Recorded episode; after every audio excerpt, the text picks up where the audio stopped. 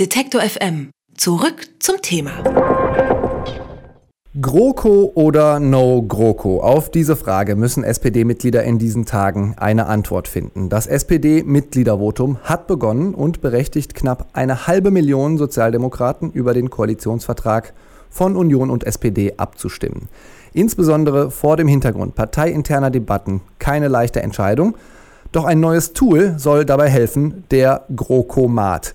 Ähnlich wie auch der Valomat fasst diese Entscheidungshilfe in 22 Thesen die zentralen Positionen von Befürwortern und Gegnern zusammen. Nutzer haben dann die Möglichkeit, den Aussagen zuzustimmen, sie abzulehnen oder sich zu enthalten. Inwiefern der GroKomat SPD-Mitgliedern dabei helfen kann, sich für oder gegen den Koalitionsvertrag zu entscheiden, darüber spreche ich mit einem der Macher vom GroKomaten, Bernhard Goodwin. Hallo, Herr Goodwin. Servus, hallo. Herr Goodwin, nun ist der Zusammenschluss zu einer großen Koalition ja keine rein inhaltliche Frage, sondern auch häufig eine parteipolitische. Stichwort Erneuerung der SPD. Inwiefern kann der GroKomat, der ja mehr inhaltlich ausgerichtet ist, diese Debatte denn überhaupt aufnehmen? Eigentlich ist genau das ein großer Vorteil vom GroKomat, dass er den äh, Mitgliedern die Möglichkeit gibt, sachlich über die Große Koalition nachzudenken und sich daran zu orientieren, äh, was tatsächlich die, die zentralen sachlichen Fragen sind. Und das ist, glaube ich, das, was wir in diesem Erneuerungsprozess natürlich auch wollen, dass wir wirklich ähm, inhaltlich nachdenken und eben nicht nur über, über Posten und Pöstchen. Sie selbst sind bekennender Gegner der Großen Koalition, wollen den Gokomaten aber als neutrale Entscheidungshilfe verstanden wissen. Ist die Gefahr nicht groß, dass Sie dann die Fragen da ein bisschen suggestiver machen, wenn man selbst mit einer gewissen Einstellung im Hinterkopf äh, die Fragen formuliert? Das Gute ist ja, dass meine Zielgruppe Sozialdemokratinnen und Sozialdemokraten sind, die ehrlich ziemlich gut darin sind, selber zu denken. Es ist also ein vermutlich fruchtloser Versuch, die zu manipulieren in eine oder andere Richtung. Ich kann aber natürlich nicht bestreiten, dass ich auch nur ein Mensch bin und möglicherweise nie 100% äh, neutral sein kann. Ich habe mich bemüht, wir haben uns bemüht, indem wir einfach die Hälfte der Fragen in die eine Richtung, die Hälfte der Fragen in die andere Richtung formuliert haben, indem wir zurückgegriffen haben auf das Material, sowohl vom Parteivorstand als auch von den Jusos, um wirklich sozusagen die Breite der Debatte auch abzubilden. Und dadurch glaube ich schon, dass wir ziemlich neutral sind. Es ist auch so, dass wir sowohl von Gegnern wie Befürwortern gelobt, aber auch kritisiert werden. Deswegen glaube ich, dass wir schon ganz richtig liegen. Ja, nehmen wir uns mal nochmal so eine These raus, die äh, uns besonders aufgefallen ist. Da lautet zum Beispiel eine, der Kompromiss zur Grundrente ist Augenwischerei und bekämpft Altersarmut nicht genug. Zitat Ende. Die Aussage würde für mich jetzt schon eine klare Richtung zugunsten der GroKo-Gegner erkennen lassen. Wie hoch ist die Gefahr, äh, sich beim Bewerten der Thesen da vielleicht ein bisschen ja, selber einzulullen?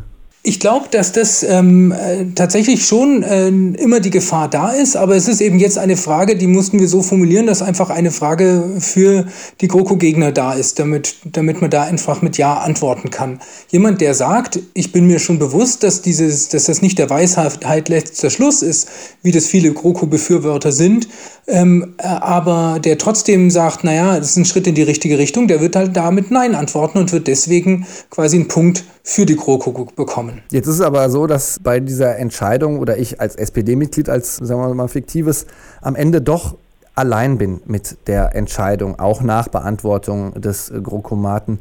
Was kann Ihrer Meinung nach diese Entscheidungshilfe leisten und wo stößt sie an Grenzen? Ist das sozusagen wie beim Wahlomaten auch oder leistet Ihr GroKomat da mehr?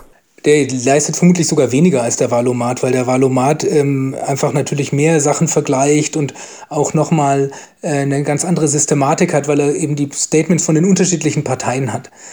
Gleichzeitig ist es einfach eine Hilfe, strukturiert nachzudenken über diese Fragestellung. Und ich glaube, da hilft er schon, ähm, einfach um ja auch den Tonfall zu beeinflussen und dass man eben äh, dann über Thesen streitet, anstatt über eben äh, einzelne Personalentscheidungen. Und das ist, glaube ich, das, was auch das Wichtige ist in der Debatte. Und deswegen bin ich auch stolz auf dieses Instrument. Äh, hat er denn schon gestartet? Der GroKomat läuft seit äh, dem vorvergangenen Sonntagabend und wir haben jetzt, wir gehen jetzt auf die 100.000 Nutzer zu. Sind Sie überrascht von der Resonanz oder freuen Sie sich darüber? Also ich freue mich natürlich über die Resonanz. Ich habe natürlich das feste Ziel, dass jeder einzelne äh, Sozialdemokrat den macht. Das heißt, wir bräuchten 500.000 Nutzer. Aber ich bin äh, tatsächlich schon auch ein bisschen überrascht, wie gut es gelaufen ist und auch wie hoch das Interesse ist bei den Leuten. Aber über irgendwelche Ergebnisse sozusagen, die da anonym gesammelt werden und Sie merken, okay, da kommen 60 Prozent Pro und 40 Prozent Gegner raus, äh, können Sie nicht sagen, oder?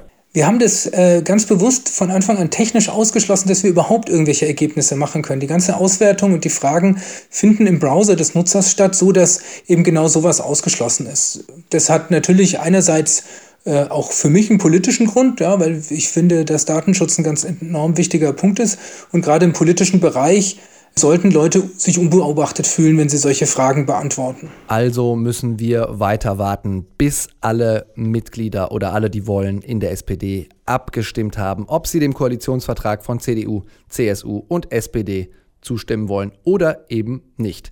Es bleibt eine schwierige Entscheidung für viele SPD-Mitglieder. Der GroKomat versucht ihnen diese ein wenig leichter zu machen. Darüber habe ich mit dem Entwickler des GroKomaten gesprochen. Er heißt Bernhard Goodwin und ist selbst SPD-Mitglied. Herr Goodwin, vielen herzlichen Dank für das Gespräch. Ja, vielen Dank auch. Es war sehr spannend. Wenn Sie Detektor FM unterstützen wollen, schauen Sie doch mal auf detektor.fm/danke. Dort haben wir alle Möglichkeiten zusammengefasst. Sie können uns per Überweisung, PayPal oder einfach mit Steady unterstützen. Alle Informationen im Bereich Unterstützen auf unserer Webseite.